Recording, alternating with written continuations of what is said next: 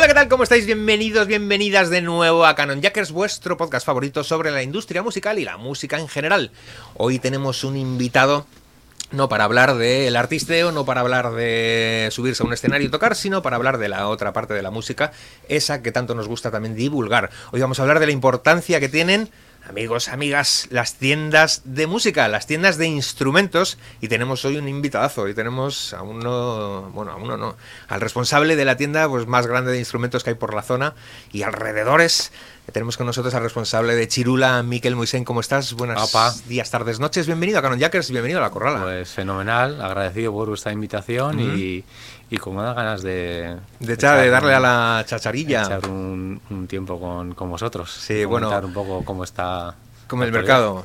Así es. Chirula, para los que no sepáis, bueno, pues la zona de aquí de Bilbao y alrededores, bueno, pues es una tienda ya digo, la más grande seguramente, ¿no? La, sí, más espacio, y, espacio y, referencias y tal. Bueno, una referencia para ir a comprar instrumentos, instrumentos súper guapos.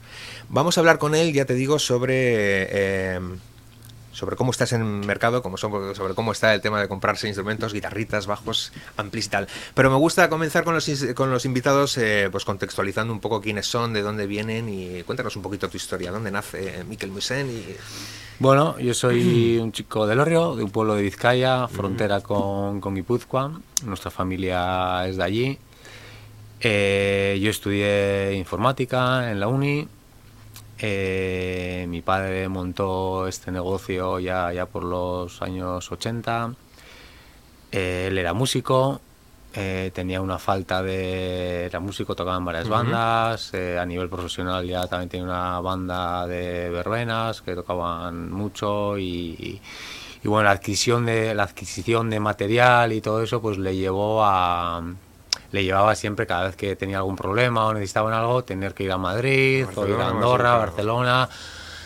Y, entonces dándole vueltas al tema dijo, pues oye, ¿por qué nos, nos, lanzamos y...? Pero, pero tú, tú como chavalillo así, ¿dónde te movías? ¿Tenías alguna relación con la música, ya que esto es un podcast musical? ¿Tenías algo...? Bueno, yo la relación que tenía era la de mi padre, la de la familia. Era una familia musical, mis abuelos, mis tíos han tocado en bandas y tal, y mi padre tocaba en esto. Y a raíz de eso él montó la tienda y eso es un poco el, enganche que yo he tenido, ¿no? ¿Qué música te ponían por aquel entonces? ¿Te acuerdas? ¿Qué escuchabais en casa? ¿Te solía poner música en casa? ¿Poníais discos o así? O... La verdad que no ha sido de, o sea, eh, como se dice en casa herrero, cuchillo de palo. O sea, mi padre al final estaba todo el día trabajando y en casa no, no solía poner mucha música. Sí que en el coche pues tenía tenía música y cuando viajábamos pues eh, sí que le dábamos caña y quemábamos el casete, pero era mucho radio fórmula y cosas de, ese tipo, pero no hemos tenido una cultura musical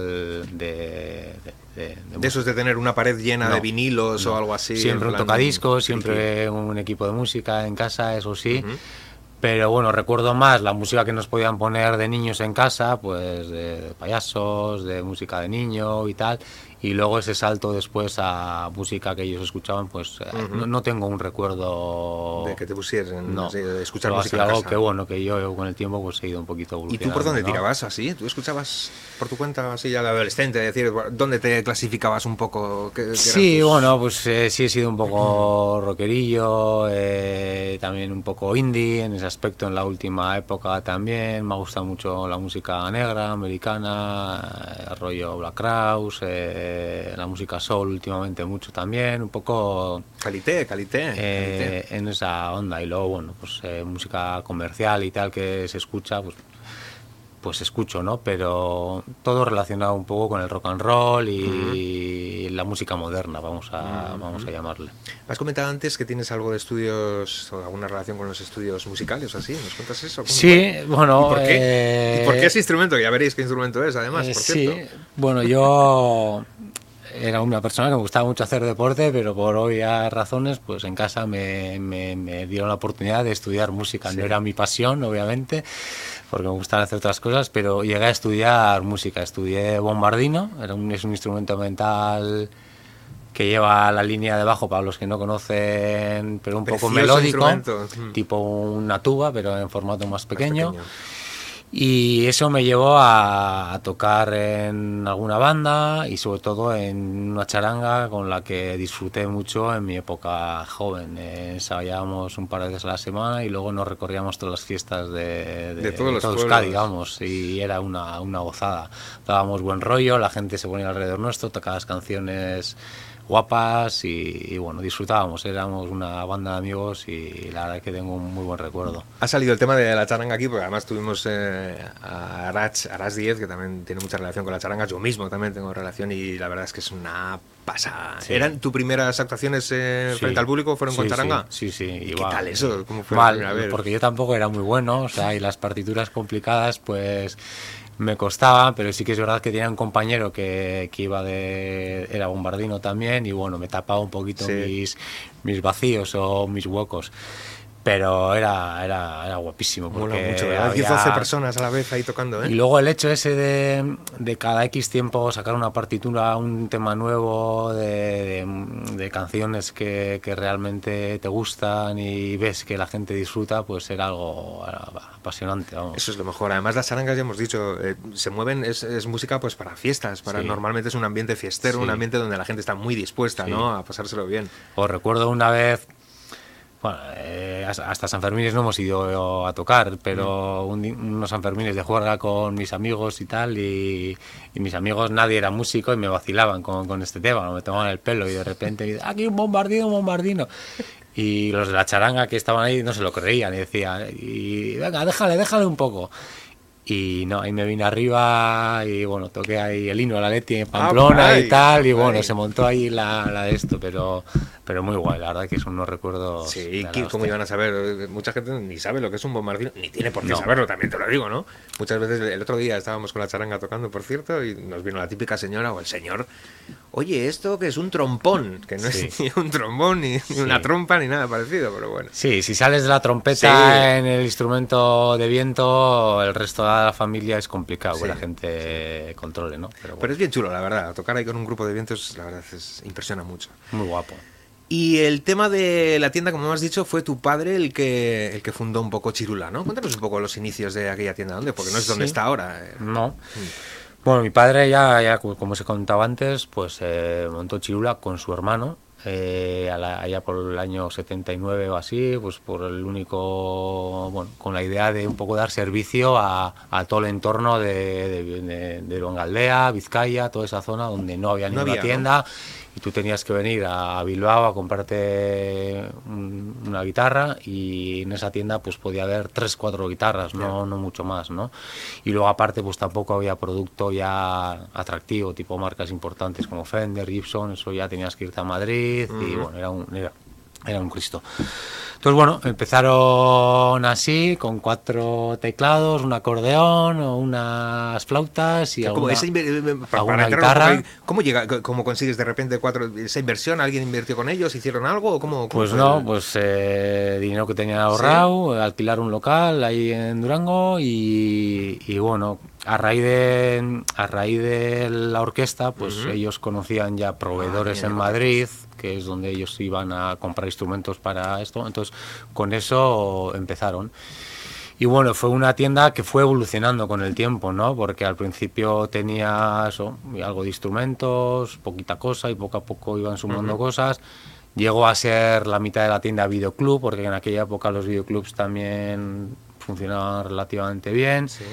También a la vez eh, llegó a ser tienda de discos, en Durango no había tienda de discos y ellos eh, pues, durante mucho tiempo. Y mucha gente hoy en día viene a Chirula y nos recuerda que... tiene discos. O igual vamos a entregar pianos a casas en Vizcaya y te encuentras con discos de hace 30 años o 40 años con el logo de Chirula y tal, o sea, que, que ha tenido una evolución, ¿no? Y, y ya los últimos 25 años pues ya nos centramos directamente a a solo instrumentos, ¿no?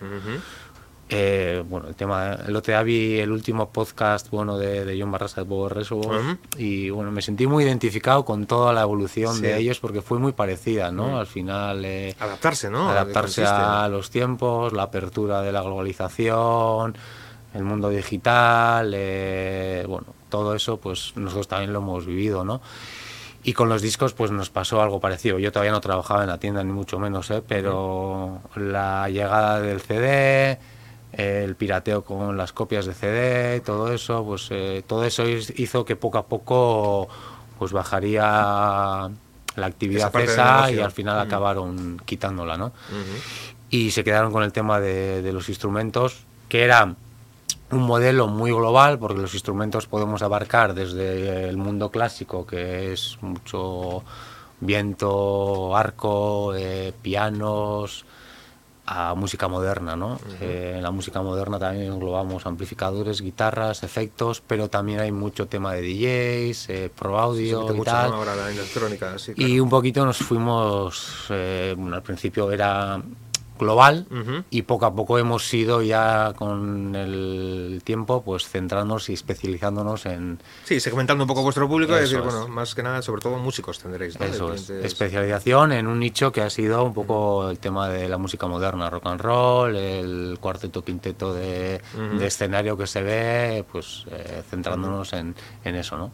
¿Y cómo va creciendo? En una, estaba en Durango, ¿no? En la tienda, Durango. En un pueblo que es un relativamente pequeño, aquí en Vizcaya pues hay que ser valiente también para montar un negocio así. Tampoco con, hay tantísimos músicos como para que exista un negocio sí, la verdad que éramos un una tienda de, pueblo, ¿eh? o sea, una tienda con una, con una superficie de 100 metros cuadrados. Y sí que no estamos en la capital tampoco, en Bilbao. Y bueno, pues eh, tenemos. Durango es una zona bastante amplia en cuanto a pueblos que hay alrededor. Es un poco el centro de, de, una comunidad.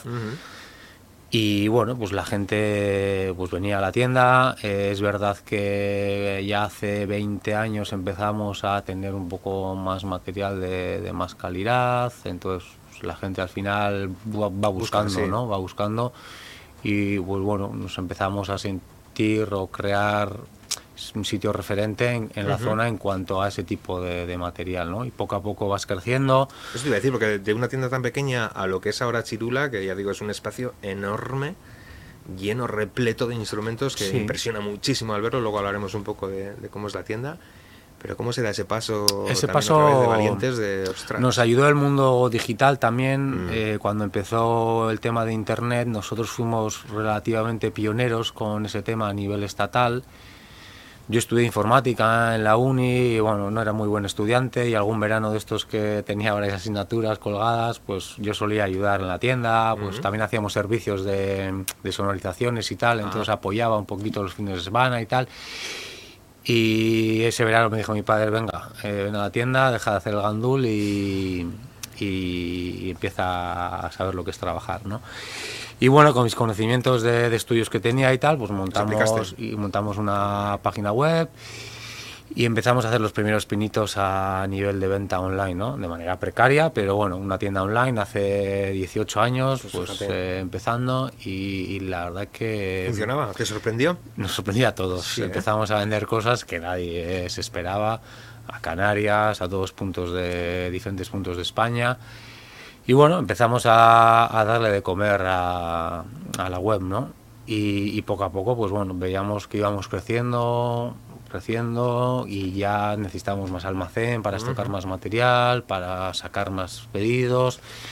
Y estábamos dentro del pueblo y estábamos limitados realmente. Y empezamos a mirar locales dentro del pueblo pero no era nada, no encontramos nada interesante. Y surgió, surgió la idea de, tener fuera del pueblo, que el paso fue difícil porque decíamos, joder, la gente viene, nos tiene situados aquí. Está muy cerquita. Sí, pero haciendo después un análisis mm. dijimos, al final el perfil de público que viene a nuestra tienda es gente que se desplaza, que, que nos, que busca, ¿no? Es eso.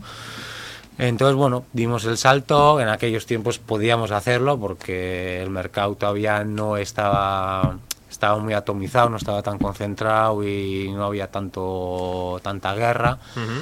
y, bueno, pues ahí nos aventuramos y que es verdad que, bueno, mi padre pues es un tío emprendedor. Es decir, a lo grande, ya meternos algo grande, algo muy grande. Emprendedor y, nada, pues nos lanzamos ahí y, bueno, pues poco a poco pues empezamos pues bueno, si, si vemos fotos, ahora vemos fotos de, de, cómo empezamos hace 15 años allí y cómo estaba la tienda y la evolución ha sido grande, ¿no?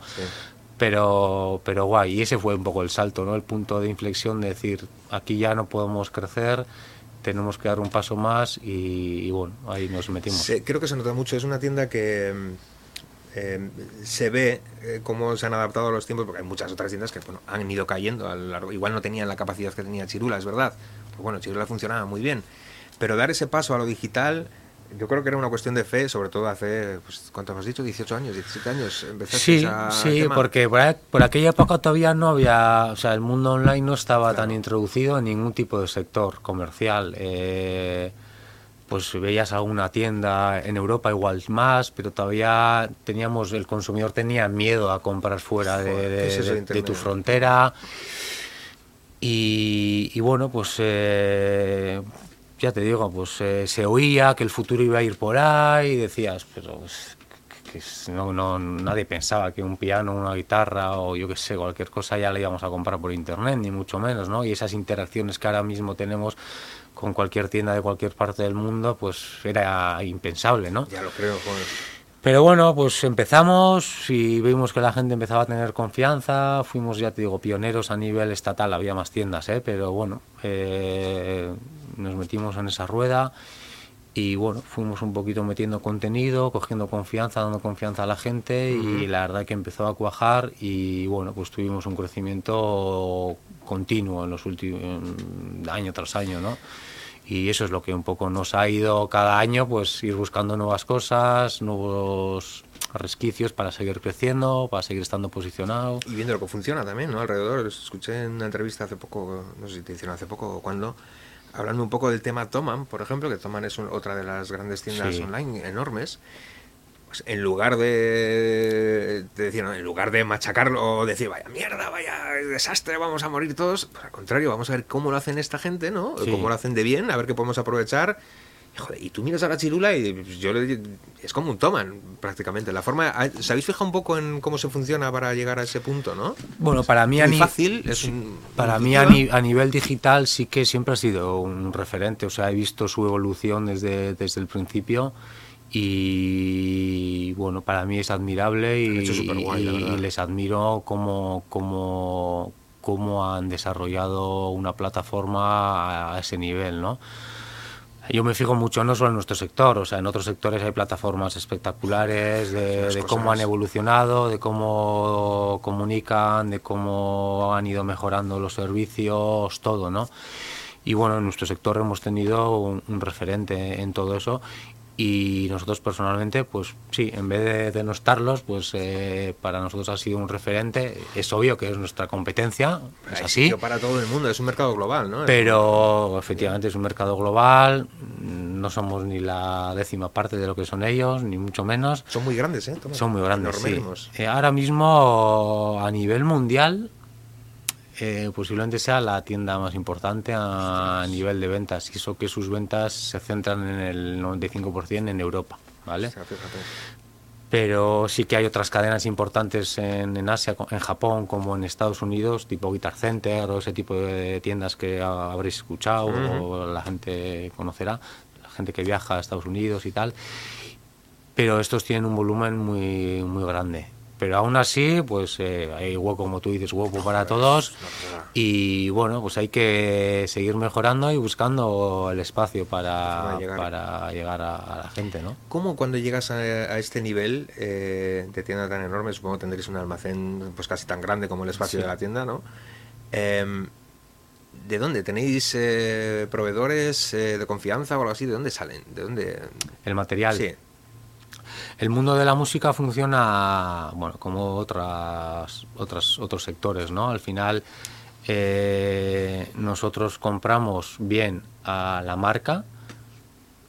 Hay ciertas marcas grandes a nivel mundial que venden grandes volúmenes, entonces ya están establecidas eh, bien en un país o desde que la globalización entró y entró la Unión Europea, eh, muchas marcas a nivel mundial se establecen en un punto de Europa y montan ahí un, almacén central y de ahí distribuyen a, Europa, porque más o menos las condiciones de, todos los países que están dentro de la comunidad europea pues son los mismos, ¿no? Entonces centralizan eso, sí que tienen una red comercial independiente por cada país, comercial y marketing, pero el almacén está allí. Y luego están las marcas más pequeñitas que no pueden tener una, unos recursos tan, tan grandes. Sí, sucursales en todas partes del mundo. Entonces lo que hacen es esos, esas marcas se distribuyen o llegan a las tiendas mediante distribuidores intermedios, ¿no? empresas importadoras que se llaman, que han existido toda la vida. ¿no?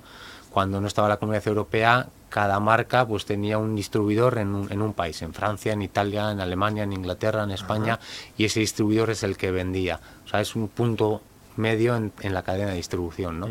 Y todavía existen muchas distribuidoras de ese tipo con marcas más pequeñas que no pueden tener esa plataforma, todos esos recursos para llegar a, las tiendas. Y cómo, por ejemplo, ya por ver cómo funciona una tienda de, de música, sobre todo ese nivel a vosotros os llega, por ejemplo, un comercial de Fender.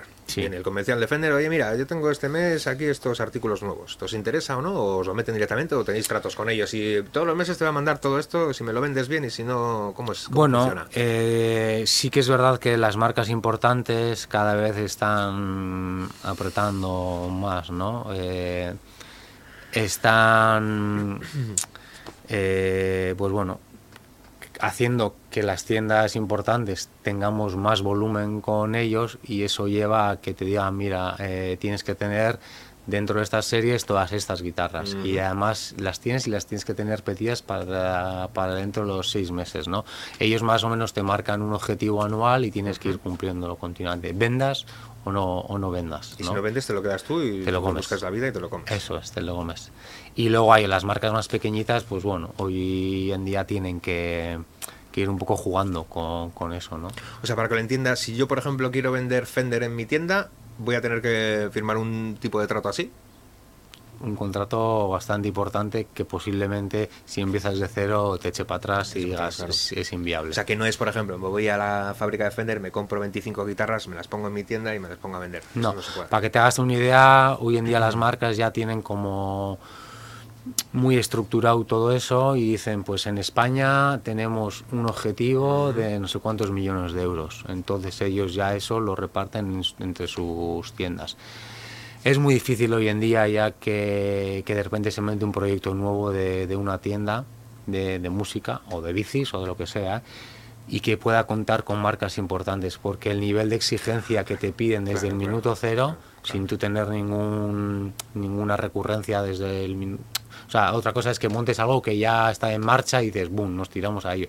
Pero montar desde cero algo hoy en día y tirar de, marcas importantes es un esfuerzo que tienes que hacer una inversión de 2, 3 millones de euros, que bueno, a ver quién, quién, quién es el valiente hoy en día de invertir esa pasta ¿no? en, en, esto. ¿Por qué son tan caros los instrumentos, por ejemplo, de, de grandes marcas?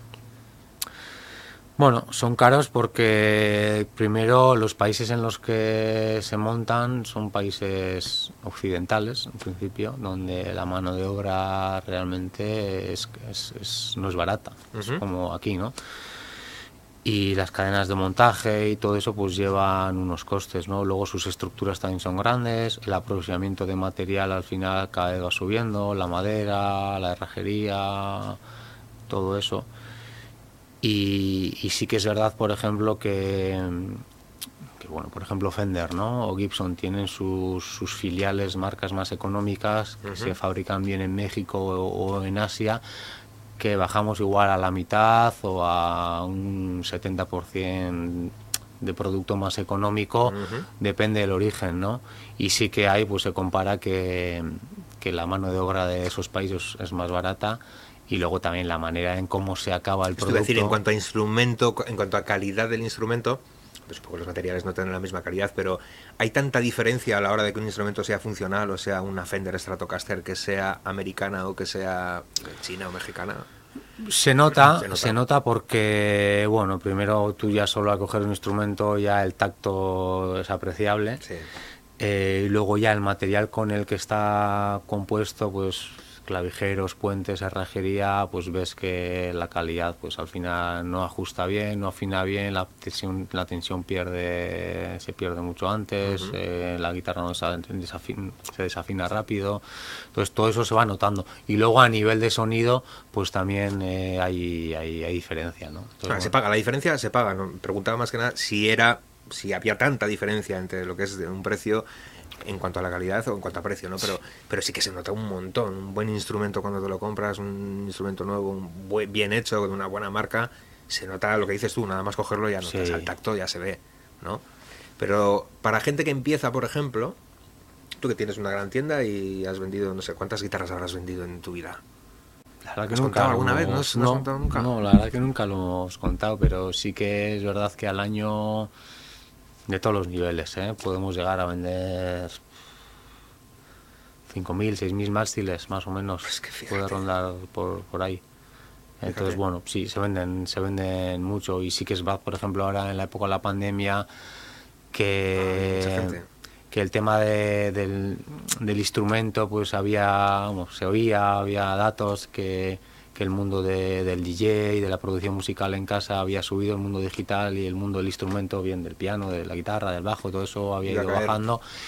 Y ha habido un repunte importante en, eh, a nivel mundial, ¿eh? O Bueno, sea, muchas horas en casa sin poder mucha- hacer otra la cosa, gente en casa y siempre, pues hostias, siempre he tenido el gusanillo de, de querer tocar el piano o la guitarra y tal, y la gente se ha animado a decir, va, pues me compro una guitarra barata, un ukelele, y estos dos meses que hemos estado en casa o más tiempo, pues la gente se ha, se ha metido, ¿no? Entonces, bueno, eh, Joder, está muy guay, está muy guay.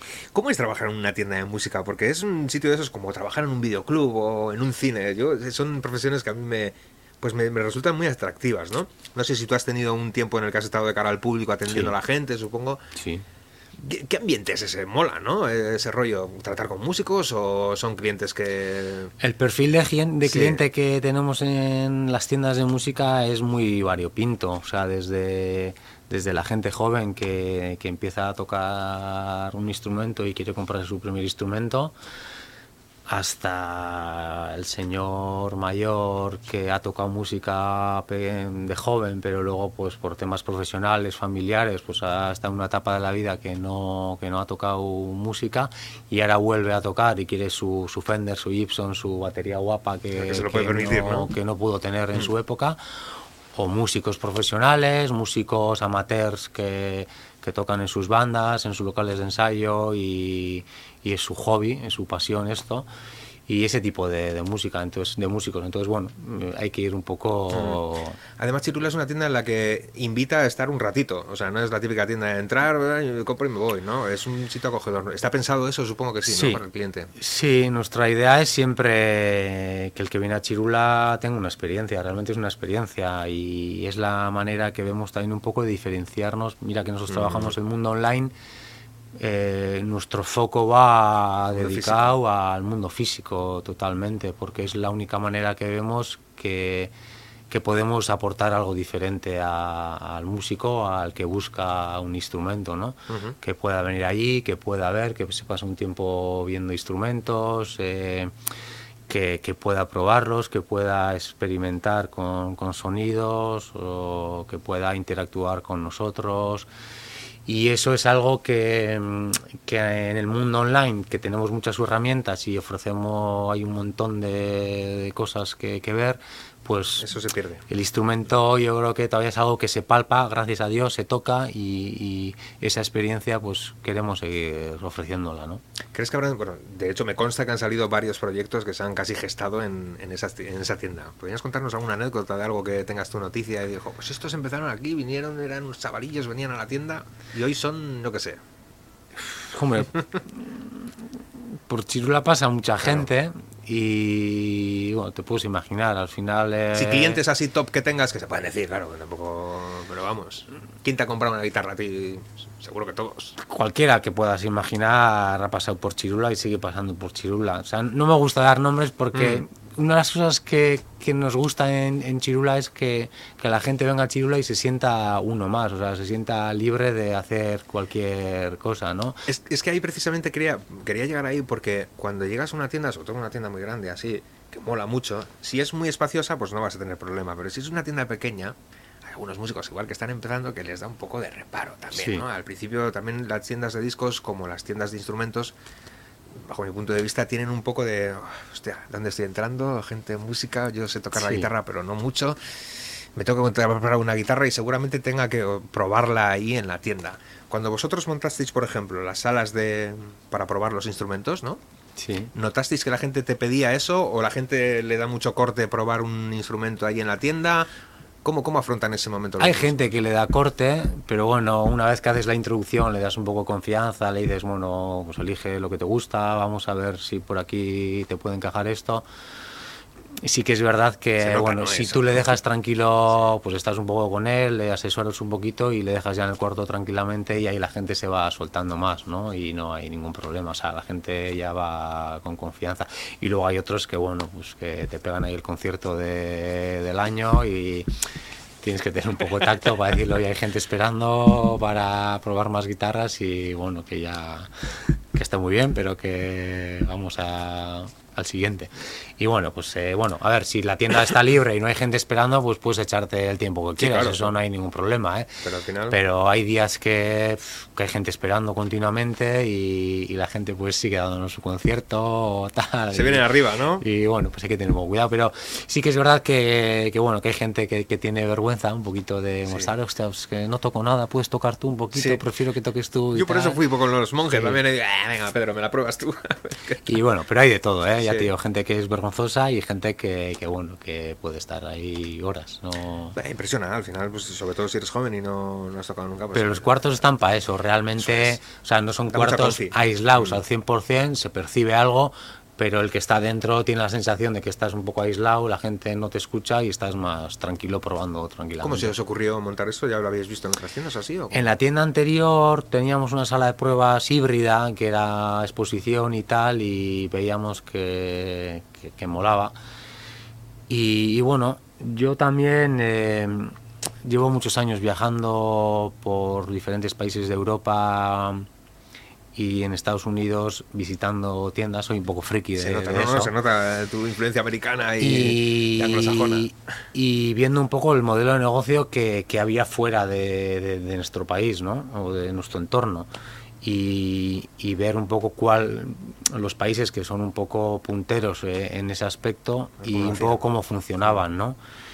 Y, y bueno, eh, las cabinas de pruebas estaban a la orden del día en, en tiendas importantes, no en todas, ¿no? porque luego también tenemos mucho muy dignificado Sí. eh, el mundo de, de las tiendas de música y luego dices, joder, pero si, si estoy en Estados Unidos y no tenemos nada que envidiar, o estoy en, en Francia o en el Reino Unido, que puede ser el país más importante a nivel musical en nuestro entorno, y dices, joder, pues tampoco es eh, la hostia, ¿no? claro. Pero sí que es verdad que la diferencia que hay aquí y allí es que eh, hay muchos más músicos y hay mucho más cultura musical, entonces el volumen de, de negocio es más grande y hay más, más integración de músicos, de, instrumentos, de, de todo, ¿no? Y bueno, a raíz de eso, sin irme de... Dale, vete donde quieras, no hay problema. a raíz de eso, pues bueno, he ido cogiendo pinceladas de una tienda, de otra, de, zonas y bueno, por eso hemos ido teniendo las tres habitaciones. El taller de reparaciones de guitarras lo hemos sacado a la tienda, al principio no lo teníamos, porque queremos que, que la gente interactúe con, con los técnicos, que le Ujú. cuenten un poco qué buscan, qué necesitan, que el técnico les dé su opinión, que vean qué cosas hay reparando, porque, ah, hostia, esto, es- esto lo hacéis, ah, pues, pues que ellos también puedan Es hacerlo. importante, ¿no? El contacto con el Sí. público, sobre todo, y tener Sí. gente especializada. pues supongo que los que trabajan ahí con vosotros se dedican a la música, son músicos, o no hace falta. Pues la mayoría han sido músicos. Ahora en activo no todos, pero bueno, hay gente que sigue tocando, que tiene sus giras y tal. Y pues yo creo que cuatro o cinco todavía siguen, siguen tocando en bandas. Y luego ya, pues los que ya tienen más, más edad, pues ya se dedican solo a la tienda, tienen sus hobbies de, de instrumentos y tal, pero no tocan en activo. Pero bueno, tienen una dilatada, dilatada experiencia en, en escenarios y todo. Con John Barrasa, que hemos hablado antes un poco Sí. de él, de su episodio, hablamos de, de los clientes un poco especiales, ¿no? En cuanto a la tienda de discos, yo le pregunté a ver si había, sin decir nombres también, típico cliente friki, friquísimo, de que se le va la olla con la colección de discos. El mundo de las guitarras o de los bajos o de los instrumentos también llama un poco a, la gente a coleccionar, incluso a acumular guitarras. ¿Tenéis algún cliente de estos de... Este debe tener en su casa 3.000 guitarras? Que no sean músicos, me refiero. Típico aficionado. No hace falta que sea, no sé, Fito. Seguro que Fito en su casa tiene 35, pero Hmm. alguien que no sea un músico así, que sea Tenemos, friki de las tenemos, tenemos varios. Hay uno en Vizcaya Sí. que, que es un, un enamorado de, de Fender y tiene hasta tres guitarras iguales del mismo modelo y del mismo color. Y te puedo, te, pu- te puedo decir que igual puede tener 500 guitarras en casa. Por favor.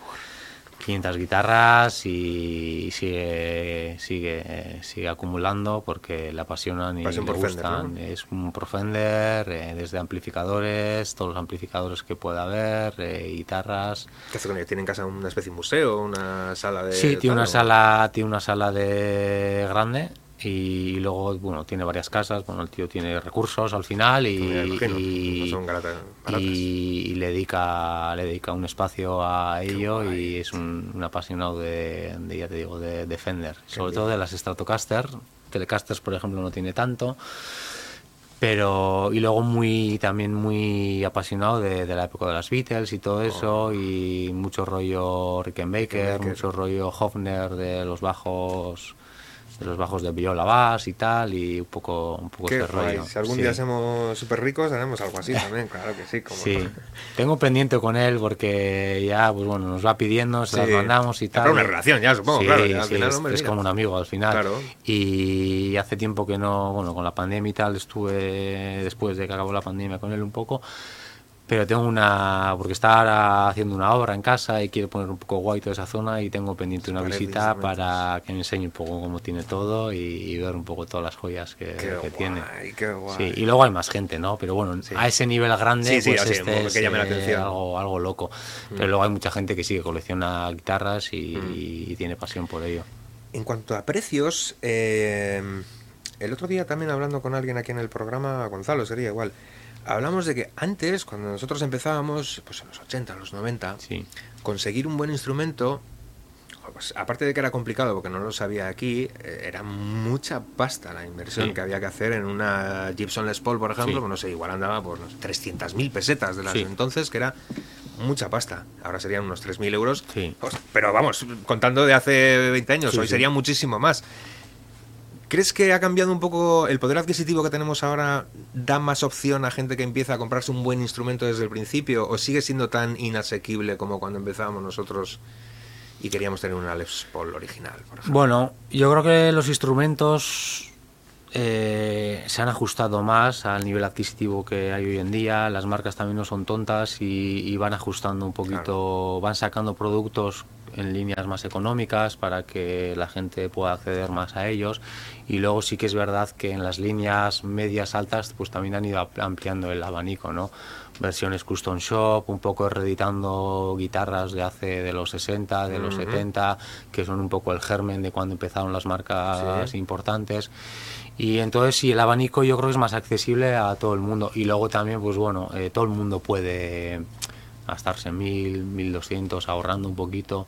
Hay muchas modalidades también hoy en día de financiación. O sea, se ha facilitado todo al público en general, ¿no? Y, y luego también pues hay mucho más variedad. Sí que es verdad que antes lo que hablábamos, Hmm, en la tienda teníamos 20, 30 guitarras, de las cuales 3 podían ser Gibson, y es lo que había, o sea, no había más.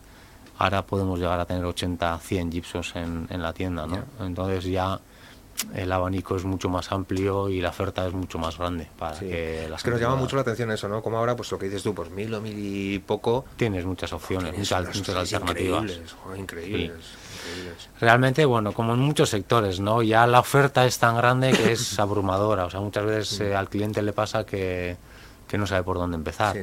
Hay mucha gente que, mm, que, bueno, pues que tiene claro que quiere un estrato dentro de este rango de precio y con ese tipo de, de- de características concretas, ¿no? Pero hay gente que quiere una Les Paul y, y no sabe si gastarse 800 euros o gastarse 2.000 o... Entonces, hay tanto abanico que, que muchas veces al público en general que no tiene esa definición Claro. tan clara, pues... le- ¿Cómo lo hacéis? ¿Os lleva, cuesta mucho trabajo eh, indicarle al público así, por ejemplo? Bueno, primero situarle, ver un poquito qué es lo que busca, si toca en casa, toca en banda, qué tipo de equipo tiene para complementarlo con, con- con ello, qué tipo de sonido busca, qué estilo de música. y con eso pues ya vas teniendo unas pautas y con eso ya le puedes guiar un poco un poco más no y luego ya pues es ir un poco que él vaya probando según lo que se le va orientando y, y al final llegas a, a buen puerto o no porque igual no busca no encuentras lo que está buscando no pero antes hemos hablado un poco de guitarras custom y tal. ¿Notas, por ejemplo, por curiosidad, eh, saca mañana Fender una línea de Stevie Ray Vaughan y hace su réplica de su guitarra? ¿Esas guitarras se venden guay o, o, son un poco más producto para alguien exclusivo como la persona esa de la que hemos hablado antes que quiere todas las Fender que existan? O sea, gente normal que vaya a tocar en mi banda, ¿me voy a comprar la réplica de Stevie Ray Vaughan o me voy a comprar una Strato y punto? Todo depende de, de, si gusta. de, si te gusta y en la franja de precio que sale esa guitarra, ¿no? Sí que es verdad que hay... Las marcas han dado cuenta que hay mucha gente que tiene tirón ¿eh? y es eh, fan de, de ciertos músicos, ¿no?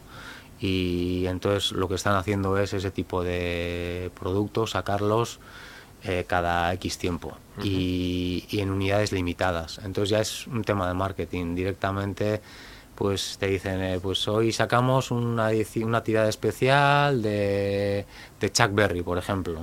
100 eh, unidades para todo el mundo y claro, es limitadísimo eso, para que te hagas una idea. O sea, nosotros, el mercado estatal para este tipo de marcas es, es, de risa, porque imagínate en Japón qué nivel de, con todos los aficionados a la guitarra que hay, eh, qué nivel de demanda tienen, o en Estados Unidos mismo, que es inmensamente más grande que, que, nosotros.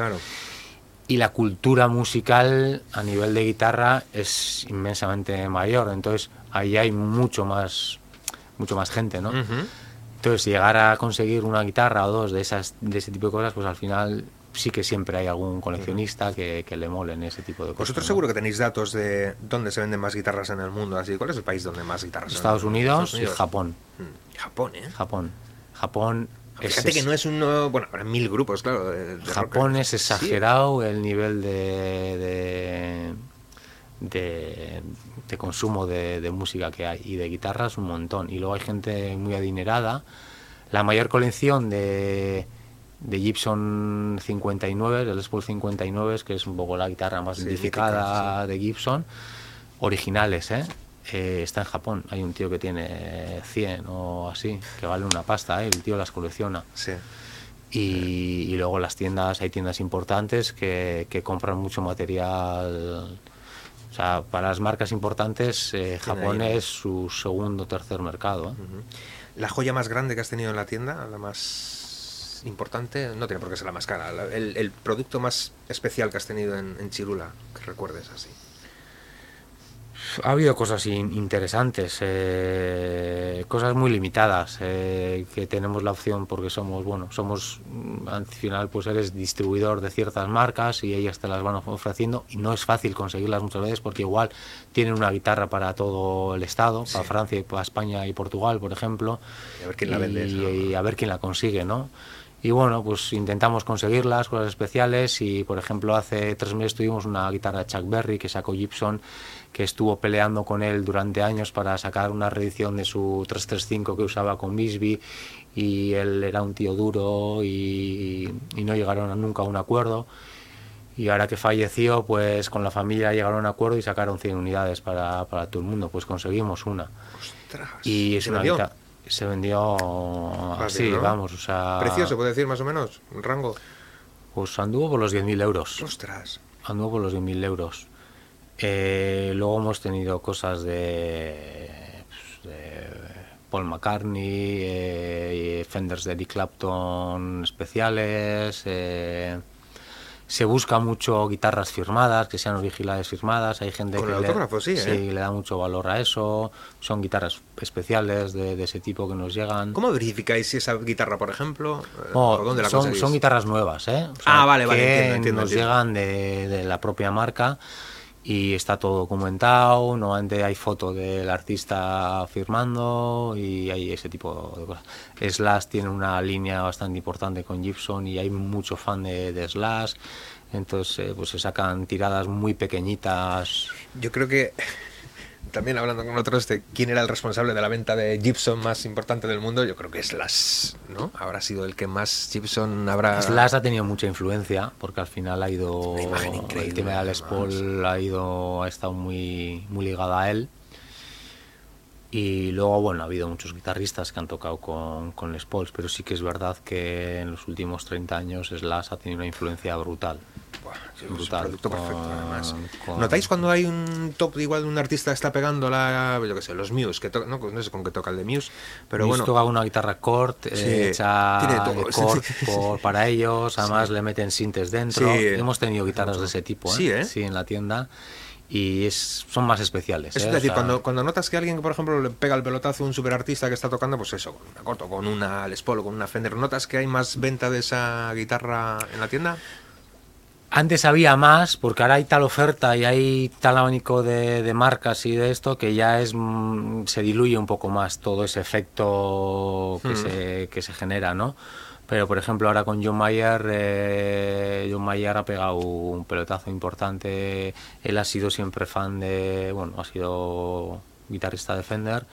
Y bueno, tuvieron, con la cúpula de Fender tuvo algunos problemas. problemillas y entonces dejó la marca, aunque él sigue tocando con Fender y sus mejores guitarras son Fender, pero ahora toca con PRS. PRS, hecho la, el PRS le ha, le hecho una guitarra un poco a su gusto y se está comercializando, ¿no?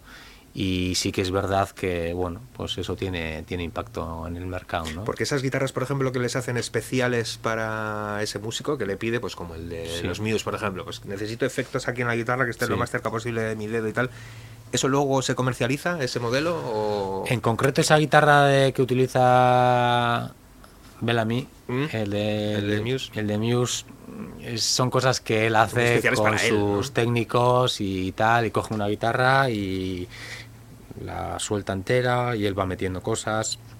No es una guitarra comercial realmente, pero sí que la marca que de la guitarra luego pues llega a un acuerdo con él y hacen algo parecido, ¿no? O sea, es, esa guitarra en concreto es algo muy especial, ¿no? y no tiene una comercialización muy, muy normal porque es algo es algo extraño. Para muy cafeteros que sean muy de a mí que le guste, yo creo que eso es. Esa, Pero luego sí, el resto de guitarras, o sea, son más normales, o sea, tienen sus peculiaridades, pues igual las pastillas diferentes o el puente o la acción y tal, le meten sus cosas y eso sí es más vendible, es más comercial y eso pues bueno es más fácil de, conseguir y, que tenga salida en el mercado y los fans pues sí que van tirando de, ello. Qué guay, qué guay. En la tienda antes hemos hablado, en la tienda en Chirula, hacen pues varias cosas. Además de vender eh, guitarras y vender instrumentos, pues hacen también algunas actividades, sobre todo últimamente, pues hay que adaptarse a los tiempos, hay que buscarme más la forma de llegar a la gente. Cuéntanos qué hacéis por la tienda, porque hacéis conciertillos, hacéis cosas así. ¿Cómo es esto de los...?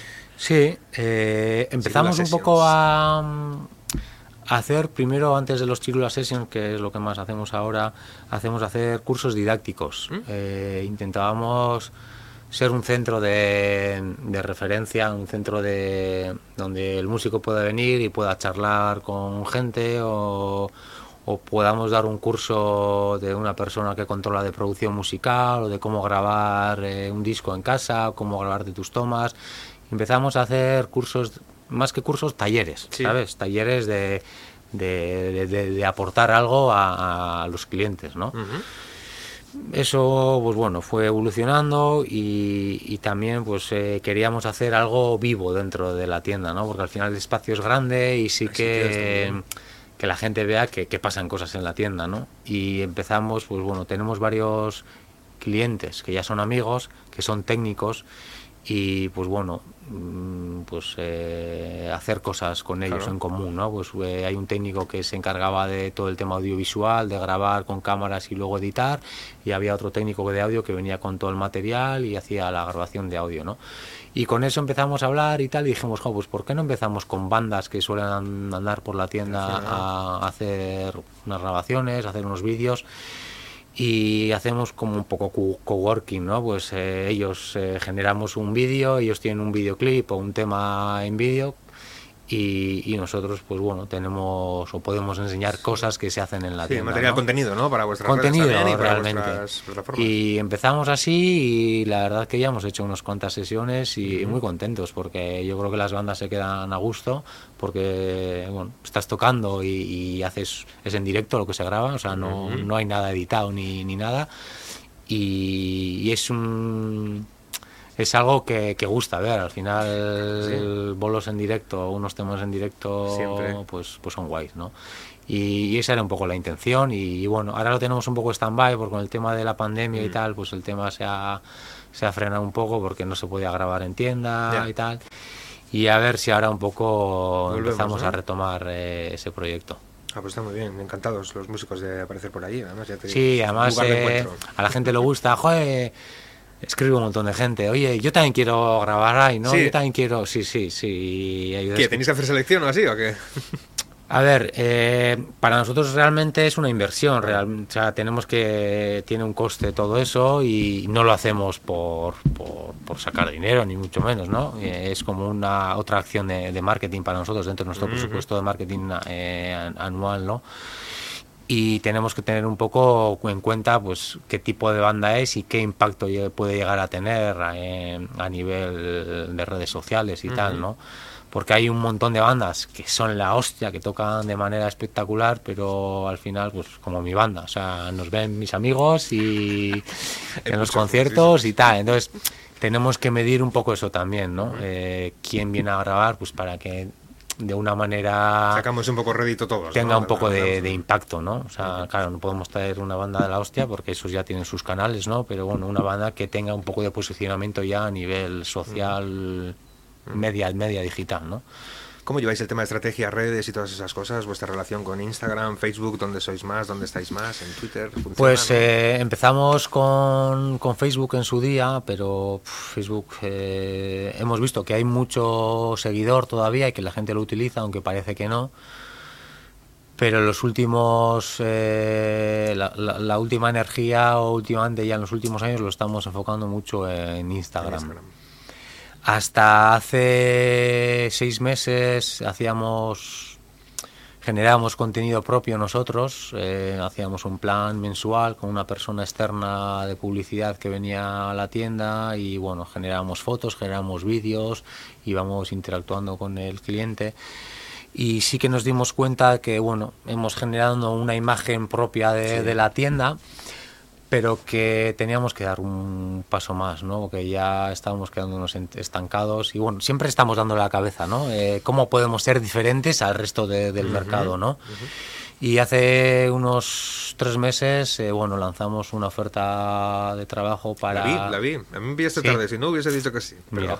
me pillaste tarde. La vi. Y, y bueno, contratamos a, a una persona y estamos ahora trabajando en, en diferentes proyectos nuevos, que si sois seguidores Sí, de sí, las redes, se nota, pues se nota. se van viendo algunos cambios y bueno, vamos en esa onda para aportar, dar a la gente cosas diferentes que creemos que vamos un Sí, poco... pero es importante, ¿no? También escoger qué redes o qué canales, ¿no? Eh, para transmitir la- tus servicios, ¿no? Tu producto, claro. Eh, ya te digo, Facebook está ahí, Twitter también tenemos cuenta en Twitter, pero no, no generamos tanta tanta interacción. Y en Instagram veíamos que teníamos bastantes seguidores y, y que, que a la gente le gustaba lo que hacíamos, pero no generábamos comunidad, o sea, no, no generábamos engagement, como se llama en tema del mundo digital y queríamos que la comunidad pues participara más en, en- en- en las cosas que, que hacíamos ¿no? Solo había que pedirlo, y eso, y ahora es lo que estáis haciendo. y pedirlo, bueno ahora estamos ¿eh? intentándolo y bueno vamos a ir ahora que estamos contentos Eh, la persona que está dedicándose a ello eh, yo creo que hemos tocado en la tecla y, y, bueno estamos generando un contenido mediante un blog dando aportando valor ¿Quién dando- escribe en el blog? ¿Tú? ¿Puede ser? He visto algún... no, bueno, Ah, eh, que- eh, sí, eh, escribimos todos, escribimos todos de la tienda, cada uno sobre su especialidad y luego ya la persona que se dedica al tema de, del tema digital, el community nuevo, pues él, él es redactor también y luego ya nos corrige cosas y Ah, él bien. acaba de, de publicarlas, ¿no? Pero bueno, cada especialista pues eh, escribe sobre lo suyo. Qué guay, genera qué guay. contenido y, y bueno, esa es la onda en la que un poco estamos intentando aportar algo diferente de lo que ya está en el mercado, ¿no? ¿Y el futuro cómo lo ves? El futuro de, de los instrumentos, porque algunos músicos incluso dicen, el tema de tocar instrumentos se va a acabar, porque viene la electrónica y ya no va a hacer falta ni un piano, ni una guitarra, ni un nada. ¿Cómo veis vosotros desde una tienda que vende tan bien cosas digitales? Pues eh, es una pregunta que llevamos tiempo haciéndonos, ¿no? Y yo ya llevo unos 10 años dándole vueltas a, a todo eso, ¿no? a ver cómo vamos a estar de aquí a, 10 años, ¿no? O porque sí que es verdad que el mundo digital ha pegado muy, fuerte. No hay, más que no hay más que leer un poco las estadísticas de qué tipo de música se, escucha y, se hace. Yo veo lo, yo, yo mismo lo veo en mis hijos o gente joven que, que lo que escuchan es trap, eh, electrónica, ese, ese tipo. Nada acústico ese tipo de cosas. Y entonces, pues dices, hostias, pues si no se escucha eso, no se mama eso desde joven, pues la gente no va a tocar, ¿no? No va a tocar instrumentos. Pero bueno, por ejemplo, esta pandemia nos ha hecho un poco reflexionar y ver, eh, ver cosas diferentes, ¿no? Eh, Fender ha dicho que su récord su récord de ventas a nivel de mástiles vendidos fue el año 2020, el año de la pandemia. Muchas, y muchas marcas, ¿no? que tienen que ver con el ocio, muchas han, ganado mucho. Sí, eh, a ver, estamos hablando de guitarras, pero no tiene más que hablar con, con libreros, con disqueros, eso es, eh, gimnasios, gente que hace bicicletas estáticas, pues lo mismo, ¿no? Al final, entonces bueno, a lo que nos ciñe eh, con las guitarras, con los pianos, con los teclados, con instrumentos musicales, con los ukeleles, ha, ha, pasado, ¿no? Y eso nos ha hecho ilusionarnos un poco porque eso es escuela realmente, eso es gente que empieza, que no todo el mundo seguirá, pero muchos de ellos pues se juntarán con un amigo porque han cogido unas nociones básicas de guitarra y tal, y irán saliendo cosas. Y eso le regalarán un ukelele, que es un regalo muy bueno para alguien, por ejemplo. bueno, pues la pandemia ha sido una cantera de, de, músicos otra vez, ¿no? Y vuelta al músico o al instrumento tradicional de, tocarlo, ¿no? y, y bueno, pues con eso yo creo que vamos a tener un, tiempo... Siempre habrá. Lo que pasa es que eh, también hablando con un productor de sonido le comentábamos, yo siempre le pregunto lo mismo, cada X tiempo le veo y le digo, ¿qué? ¿Cómo va el tema? Porque le hago siempre la misma pregunta, ¿hay alguna diferencia o alguien va a poder saber cuál es la diferencia en un disco grabado si este ampli, por ejemplo, era un Marshall original o es todo un sintetizador que me consigue ese... No, no, no. O sea... Va a ser imposible. Para el, para el oyente en general no es imposible. O sea, lo que pasa es que el músico sí lo, lo percibe. Entonces, tú ves que el músico lo que quiere es cada vez buscar el mejor sonido posible. Entonces, hoy en día hay muchas herramientas para, para conseguir eso, ¿no? Y, y, se nota, el mismo productor, el mismo músico, eh, en un bolo mismo, pues eh, tú ves cómo suena un, un, guitarrista, o sea, y y a la mínima que tienes un poco curiosidad, si investigas, pues te das cuenta de, hostia, este tío lleva buen material y, y se nota en, claro. en, eso. sí, siempre habrá, siempre habrá gente que compre instrumentos porque siempre habrá gente que le guste la música así, ¿no? Sí. Pero sí que es verdad que la tendencia se va a eso. Y en el cine igual también, ¿no? En Hollywood, por ejemplo. Antes se gastaban 100 millones de euros en una película. Para que la viesen, no sé, 250.000, 300.000, sí. 2 millones de personas un youtuber en su casa, en el baño de su casa, va a tener mucha más audiencia seguramente que una película en la que se han gastado 100 millones de dólares. Eso, eso es la hostia. ¿Quién, alguien se va a plantear, de hecho ya se lo están planteando. Es que no me merece la pena gastarme 100 millones la de dólares. La televisión mismo. Los programas de televisión, la producción que tiene un programa hoy en día es una pasta.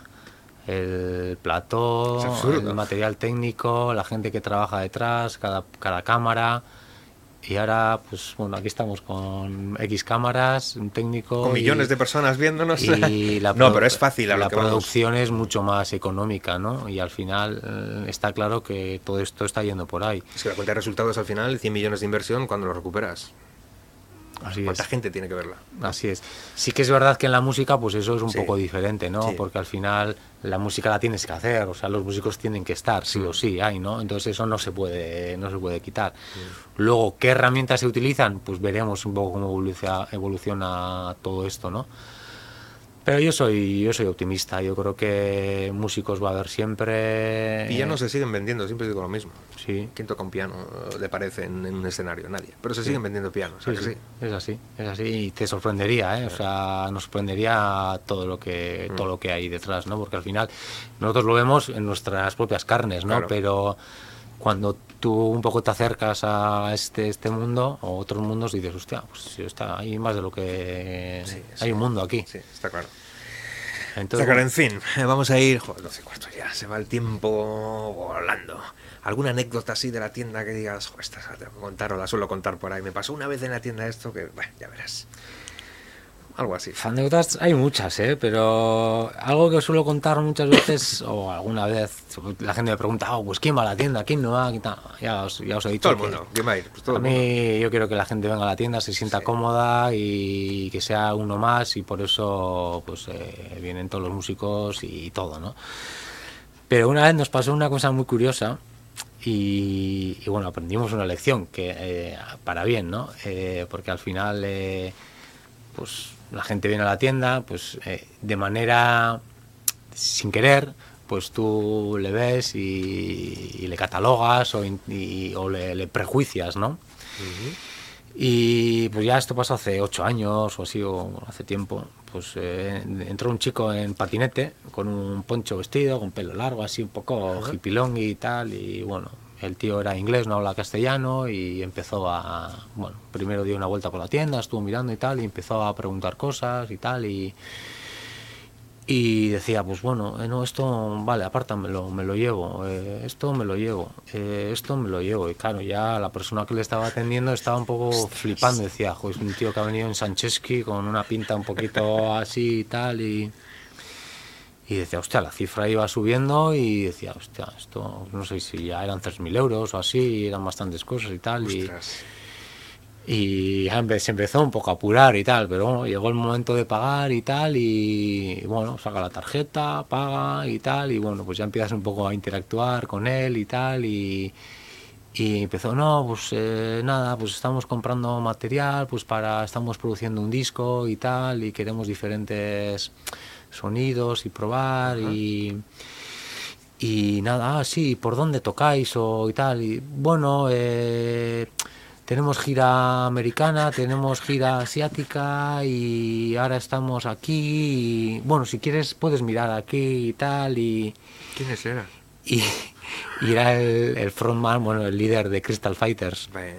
Christian, el apellido no sé cómo es. Ostras. Y claro, te quedas así como una cara de tonto. Claro, veías, veías el tour que tenían en Estados Unidos, igual eran 40 Ya conciertos por todas las ciudades importantes y tal. Y por aquella época ya habían pegado el pelotazo, o sea, ya era un grupo a nivel mundial importante en, en- su ámbito, eso. ¿no? Y dices, ¡buah!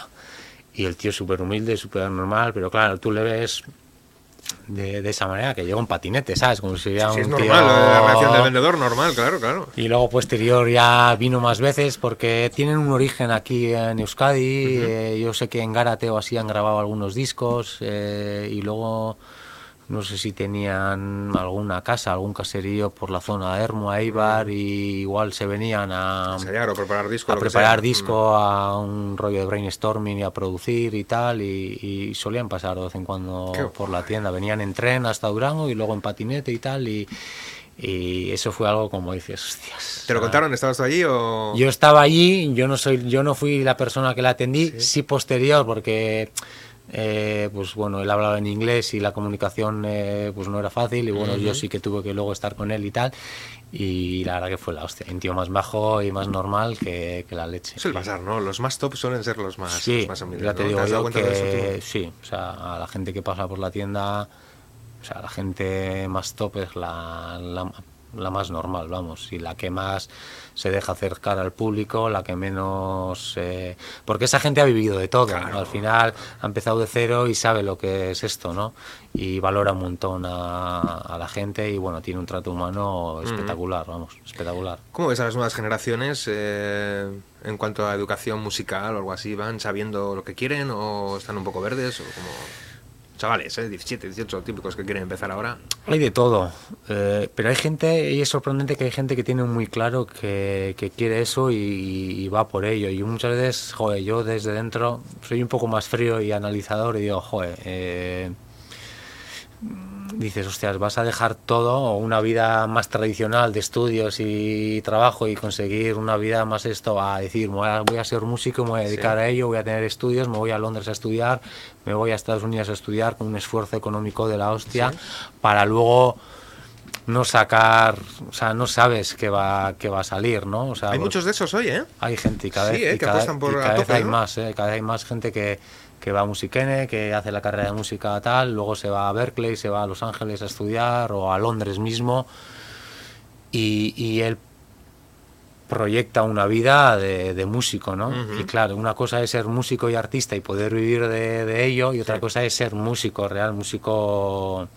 músico de sesión al final, ¿no?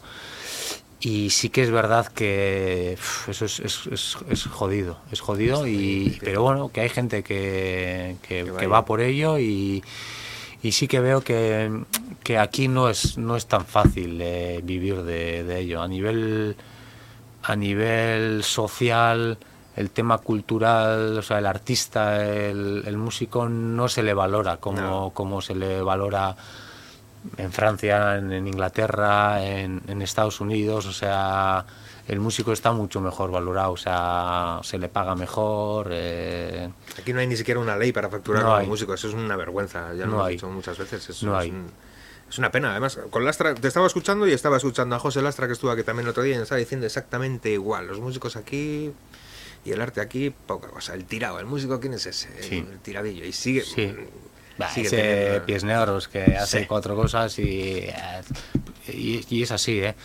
Yo por suerte, pues al final pues tengo prove- tenemos proveedores en Francia, en Inglaterra, en Estados Unidos, ya, ya hablas con ellos, son músicos, al final todos somos músicos, ¿no? Y ellos dicen que bueno, que hay asociaciones fuertes respaldándoles, eh, un músico es músico y, y- y tiene un precio mínimo para facturar por los Una ley, una servicios. claro, Eh, si te quedas sin- en el paro, pues tienes un- una prestación. eh, hay muchas cosas, ¿no? Y el músico está bien valorado, o sea, tiene un estatus Es realmente. un, tra- un trabajo, un, trabajo, como, como otro. reconocido y, y reputado. Y, y aquí pues no, no pasa. Por desgracia no pasa. Y la cultura pues ya sabemos cómo está, cómo ha estado y... y- Habrá que quemarlo todo para que hagan caso a alguien, yo qué sé. en fin. Así es. ¿Alguna cosita más querías comentarnos? Es tu momento de spam. Nada, oye, os he Ah, traído no aquí me digas, un regalito. No me digas. Tipo la resistencia. aquí. No me digas. Yo de broncano tengo poco. Él tiene más pelo que yo y es más joven y esas cosas. Ay, qué Y guay, a nada, para, para vosotros. Vamos a enseñarlas, hombre, vamos a las enseñarlas. Oh, unas, unas camisetas que tenemos en Chirula. Qué guapa, Hitor. Poco ramonianas. No sé si acertado con las tallas. Pues no, ¿cómo? Somos gente fina, hombre, ¿qué te crees? ¿Qué te crees gente fina? Y si no os pasáis un día por Chirula y ya cogemos las tallas. Tengo que pasar a poner a punto la guitarra, la verdad. O sea que ya, ya nos veremos. Pues muchísimas gracias, eh, Miquel. Esta es tu casa, esta es tu... Dinos dónde podemos encontrar las redes de Chirula, la página web, cuéntanos, para que lo pondremos luego de todas formas en Vale. las notas del episodio. Eh, nuestra web es www.chirula.com. Eh, tenemos nuestras redes más activas son en Instagram y en Facebook con Chirula Music si, buscamos y bueno ahí podéis ver un poco todas las cosas que hacemos posteamos diariamente cosas que pasan en la tienda eh, comunicaciones de clientes Un blog eh, muy chulo, con artículos muy interesantes, últimamente chulos. Hemos empezado a meternos en ese mundo y vamos a ver Guay. si aportamos cosas que os puedan ser de, de interés a, a los músicos. Pues nosotros encantados y además necesitamos los músicos un negocios, tiendas como esta, como Chirula, que te dan tantas facilidades. Además también no hemos hablado de ello, pero hoy en día también hay muchas facilidades de pago. No hace falta coger y pagarte mil euros del tirón, porque igual no los tienes, pero bueno, te van a Sí, ahora, van a ayudar ahora es fácil, Sí. bueno, fácil, entre comillas, es más fácil hacerte con tu instrumento, Buen instrumento. Y, y luego pues también tenemos cosas como pues adquirimos pedales de segunda mano como intercambio de pues eh, quieres comprarte una guitarra y tienes tres cosas así que no utilizas y bueno, las, con esto las cogemos y luego nosotros las revisamos y las ponemos otra vez en venta pues bueno hay cosas para para facilitar un poco el, el tema de la compra de instrumentos y, y buscar el sonido que, que uno quiere. Pues de lujo. Eh, aquí hemos tenido representando a Chirula, Miquel Moisen, el, el capo Di Capi de la marca, de la tienda. Y a vosotros, eh, nada, bueno, a ti pues, muchas gracias por venir. Ya sabes, esta es tu casa cuando quieras, tocas la puerta y aquí A tienes un vosotros. sitio. Si quieres venir a tocar un rato con nosotros, Un tocamos placer. un poco, nos damos un agua, lo que sea, ¿vale? Y a vosotros, al próximo episodio, ya sabéis, acordaos suscribiros al podcast, darle a la campanita, compartir, todas esas Yo ya lo he cosas. hecho, ¿eh? Ya lo has hecho, ¿no? He hecho. fenomenal, fenomenal, fenomenal. Adiós, adiós, adiós, adiós, adiós, adiós, adiós. Agur.